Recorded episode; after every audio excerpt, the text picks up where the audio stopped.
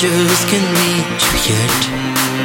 Those mistakes and heartbreaks, those changes you try to make, it's taking forever. There's something that you can do. Just take a breath.